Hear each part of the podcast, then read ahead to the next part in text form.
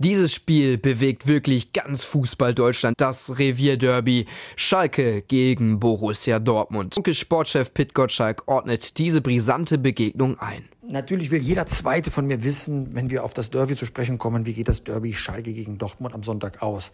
Ganz ehrlich, wenn ich das wüsste, ich würde mein ganzes Geld darauf wetten und äh, ähm, als reicher Mann das Haus verlassen. Ich weiß es natürlich auch nicht.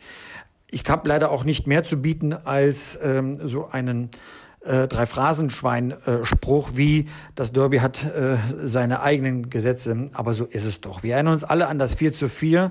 Hätte jemand voraussagen können, dass Dortmund in der ersten Halbzeit vier Tore schießt? Nein. Hätte jemand in der Halbzeit voraussagen können, dass die Schalker mit vier Gegentoren zurückkommen und dann ein 4 zu 4 erzielen?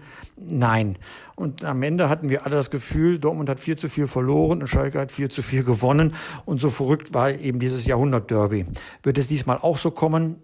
Ich weiß es halt nicht. Was ich weiß ist, das nächste Tor, das Schalke schießt, ist ein Jubiläumstor. Das 2500.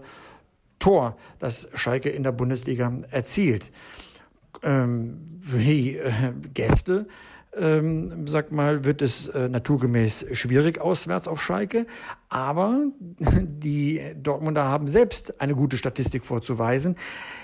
In 17 Sonntagsspielen in Folge ist Borussia Dortmund ungeschlagen geblieben und hat die letzten sechs Derbys auch nicht verloren. Das ist schon mal ein Fund. Und der Trainer selbst ist unbesiegt als Trainer auf Schalke, Peter Stöger.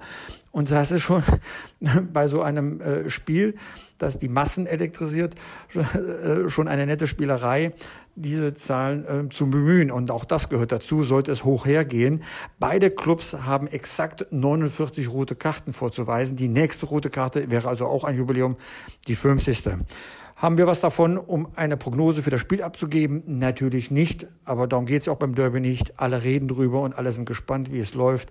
Ich genauso, bin da auch Fußballfan und freue mich einfach darauf, mal die, die, das Spiel der Spiele im Ruhrgebiet ähm, zu erleben. Ich werde auch im Stadion sein und freue mich schon darauf, wenn es wieder so hoch hergeht wie im Hinspiel.